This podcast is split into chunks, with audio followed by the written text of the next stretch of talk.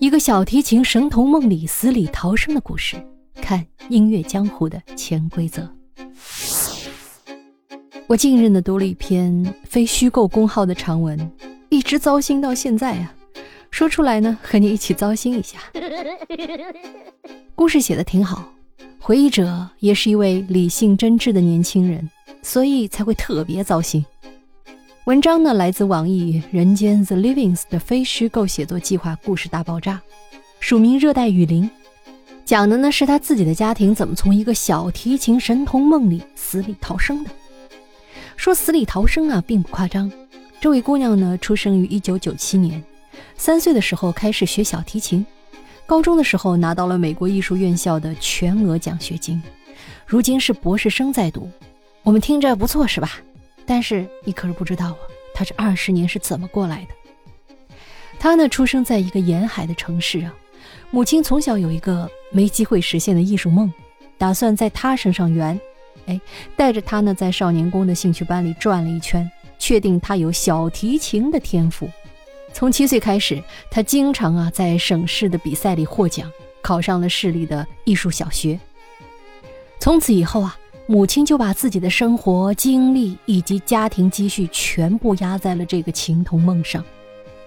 小提琴大概是世界上最难、成本最高的乐器。我小时候玩过乐器，还记得第一次看本市的交响乐团的小提琴手演奏时的绝望。他们随手展示出来的基础能力，就是我们这些爱好者以为值得炫耀的技术。学钢琴呢，还有一个从入门开始的渐进过程。而小提琴是入门就难，然后一直难。我们觉得钢琴昂贵，其实它相对小提琴来说已经要算是民主了。钢琴家们有一架斯坦威就可以演奏，而独奏小提琴家手上的名琴啊，全都是武侠小说里的那种上古神兵，价值是要以百万美元来计算的。小提琴手的训练成本呢，也是相当高昂，从四五岁开始学琴，起步略晚几年的话。肌肉和韧带就训练不出来了，从此以后要连续经历十八年左右的高强度学习，赶在二十五岁之前成名。所有演奏家的道路几乎都这样，中间的履历和选择是一步也不能错的。至于什么是对，什么是错，那可就微妙了，不是都能拿到台面上来讲的。古典音乐圈并不像古典音乐本身这么纯净美好。我后面呢会补充一些这方面的信息。和你一起来看看走通这条路的概率到底有多大？因为这位姑娘在回忆的开头就发问：“工薪家庭的孩子配做艺术梦吗？”这个问题，我后来看了身边琴童的经历，也问过自己无数遍，但都没有答案。当年呢，让我感到绝望的还只是普通乐团的非首席乐手，而这位姑娘的母亲。是打算把她培养成小提琴界的朗朗的最高纲领是赢得国际大赛的前三名，成为签约的国际小提琴独奏家。退而求其次，也得考上知名的乐团。业余的时候开班带学生，名利双收。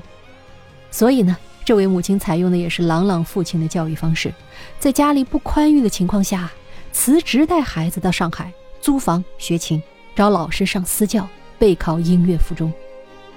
孩子的回忆，他练琴的时候，母亲就拿着衣架在旁边监督，拉错一个地方就打。原文里说，有的时候劈头盖脸的就将椅子砸在我身上，打到我都已经躺在地上动不了，他还继续踢。我若敢为自己争辩两句，我妈便会骂我说：“还敢顶嘴，你还有脸了。”随之而来的是更疯狂的打骂，偶尔也会补充说：“哎。”等你长大就会感谢我了，我都是为了你好。你看看我为你付出了多少啊！在上海，他每天练琴十个小时，除了上课就是挨打。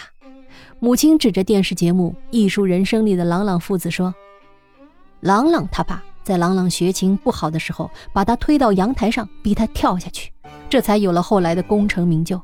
要是你不学了，咱们也都没有退路。”他以前还想过用跳楼来让妈妈后悔，现在才知道那没有用。结果啊，熬过了日夜苦练，付出了家庭濒临破产的代价，他还是落了榜。好在呢，他母亲除了歇斯底里的毒打他一顿，也只能绝望的哭嚎，没有真带他走绝路。他在地上跪着挨打的时候，也想不通，自己在全国比赛上拿过一等奖的，不比考上那些孩子差呀，到底是差在什么地方了呢？咱们现在就猜一猜，差在什么地方了？当然呢，也不能真说国内啊，主要是我不了解，这要了解我就更不敢说了。江湖人说，挡人财路如杀人父母，音乐家急了可是也打人的。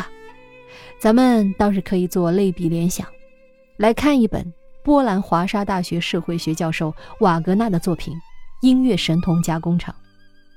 瓦格纳生于东欧的音乐世家，幼年学琴。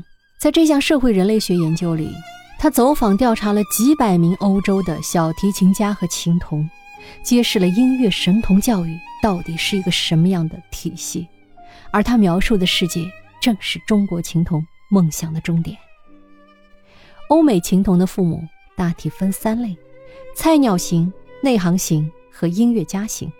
如果父母本人就是音乐家，当然是既了解技术又懂行规，可以为孩子做战略性的职业规划。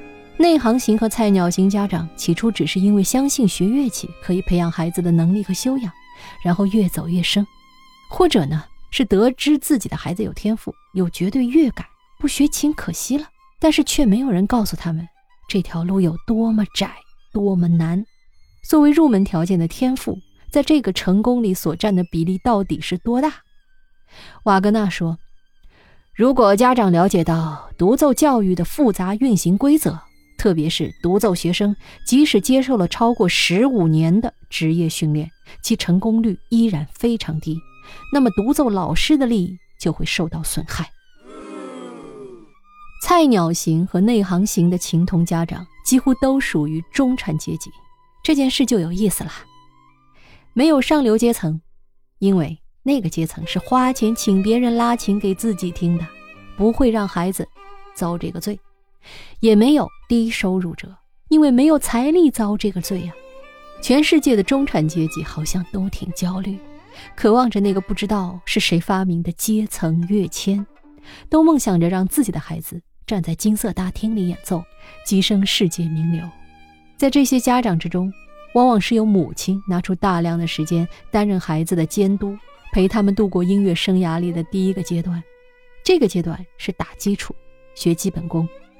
我们刚才那个故事的主人公学琴将近二十年，达到了准专业的水平，其实还没有进入第二个阶段，因为从第二个阶段开始就要迈进门派森严的国际古典音乐江湖了。在这个时候，学生要参加一种大师班，这个班不是教演奏技术的，是由大师们帮助学生建立自己的风格的。这是场面上的话。其实也是让学生投靠到不同的师门下，建立私人关系，完成进入社会化的过程。懂得这个行业里我是谁的学生，比我拉的有多好重要的多。只有生在这个以老师为节点的网络里，才有机会继续往前走。那么，我们再来看那位中国琴童的落榜经历，虽然层次不一样，逻辑倒也差不多。他落榜之后，听到了一个说法：那一年呢，教他的老师和负责招生的老师闹了矛盾，所以呢，那一批老师带的几个学生都没有考上，和他考场上的表现其实关系不大。他当初跟着这个老师学，交纳高昂的学费，本来就是冲着他手头上的几个名额。而这位老师也挺绝的，有一次上完课，大骂他的琴太差了，给他试了一把好一些的琴，说。嗯，我这把琴五万呢，这个是我的账号，你们下周打款就行了。他妈妈呢，只能回去四处借钱。如今学生都落榜了，老师又提出来啊，帮学生家里炒股，赚了钱本金退还，利息就当学费了。国际大师们的圈子里要体面一些，因为学生的回报周期更长、更丰厚，大师们不屑于当琴贩子。反而会把自己手里那只昂贵的琴借给乃至是送给学生去参加国际大赛，这个分量可就重了。它的含义是，你从此在外面代表我，你要永远忠于我，维护我的门派。古典音乐圈里有一句谚语：老师是通过学生拉琴的。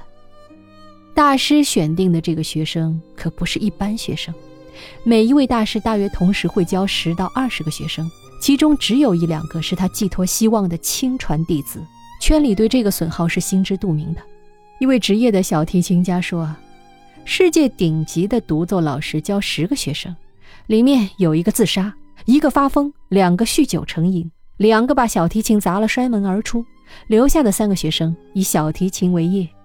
也许其中有一个幸运儿能成为独奏家。简而言之，跳楼是吓不了谁的，人家的耗损表里就有这一项。然而琴童们走到了这个阶段，再回头也难了，挨打几乎是免不了的。不要以为国际大师就文明啊！这位中国琴童的一位女老师，在柴可夫斯基音乐学院学琴的时候。经常被两米高的老师打到躺在地上爬不起来。这个国际音乐江湖往往是被东欧出生的音乐家把持的。历史原因是在二十世纪上半叶，东欧的局势动荡，东欧人和犹太人在移民西方的时候，会利用本国的古典音乐教育优势，通过让孩子苦练小提琴来改变家里的命运。他们成名以后呢，所接收的学生也大多是来自东欧和亚洲，因为西欧的家长不愿意逼孩子啊整天封闭起来练琴，西方的孩子也更喜欢多元化的现代音乐，觉得学古典音乐是机械的重复别人的作品。于是我们看到这个古典音乐圈也有一种很古典的味道，或者说是腐朽的味道。它需要演奏者们按照上一个时代的严苛方式来苦练，按照旧日的习俗来维系关系，才能获取当下的利益。当这些音乐神童杀到了第三个阶段，也就是国际大赛的时候，已经都是百里挑一、千里挑一了。那么，这个赛场就是以技术来论高下的吗？怎么会呢？他们带的都是自己老师的琴来参赛，当然就是在上一辈的阴影下表演。赌博公司都不在这种国际音乐赛事上开盘口，因为看一眼评委名单就大概知道谁能拿冠军。何况对这个水平的演奏者而言，已经没有明显的高下之分了。有一位大提琴的大师曾经批判这种国际比赛，是在以挫伤千百个演奏者的锐气的代价来鼓励一个人前行。瓦格纳的书里讲了一个故事啊。在二十世纪九十年代的一次国际大赛的闭幕式上，获得前六名的选手要按照倒序上台演奏。前面说了，前三名的未来发展和后三名是不一样的。结果排在第六名的俄罗斯小提琴手安娜塔西亚造反了，他以精湛的、激情四射的演奏拉了一首规定曲目之外的曲子，以示自己的真实水平。现场观众觉得很兴奋。但是评委们恼羞成怒，直接威胁说：“他的小提琴事业从此完蛋了。”因为这个年轻乐手当众揭了规矩之下的盖子，让明眼人看出来这帮老江湖的海底就是保住自己的位置。随后，安娜塔西亚的演奏在电视转播里被删除，她的成绩也被取消了。所以啊，开头故事里的那个姑娘没有考上，也不见得是多大的损失。后面的痛苦和折磨还多着呢，因为没有机会进入这个顶级圈子，他之后学琴反而轻松了，开始真正体会到了音乐本身的乐趣。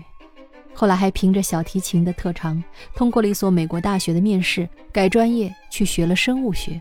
因为自己拉过小提琴，他杀起小手的时候手是又快又稳。那篇公众号的文章的题目叫《供一个情童差点搭上一个家》。在评论区里，有一条留言是：“谢爸妈，不培养之恩。”这个呢，和那个感谢当年不娶之恩有一点像，适合编成一个让人苦笑的网络段子。音乐是美好的，演奏乐器有一种无可替代的愉悦感。然而，为什么这些美好里又总有那么多苦涩的成分呢？本期虽然是从一个现代的故事切入。但实际上，里面讲述的是音乐江湖里数百年来的传统。这个江湖还能继续存在多久呢？好，本期的密室里的故事就和你分享到这里，我们下期再见。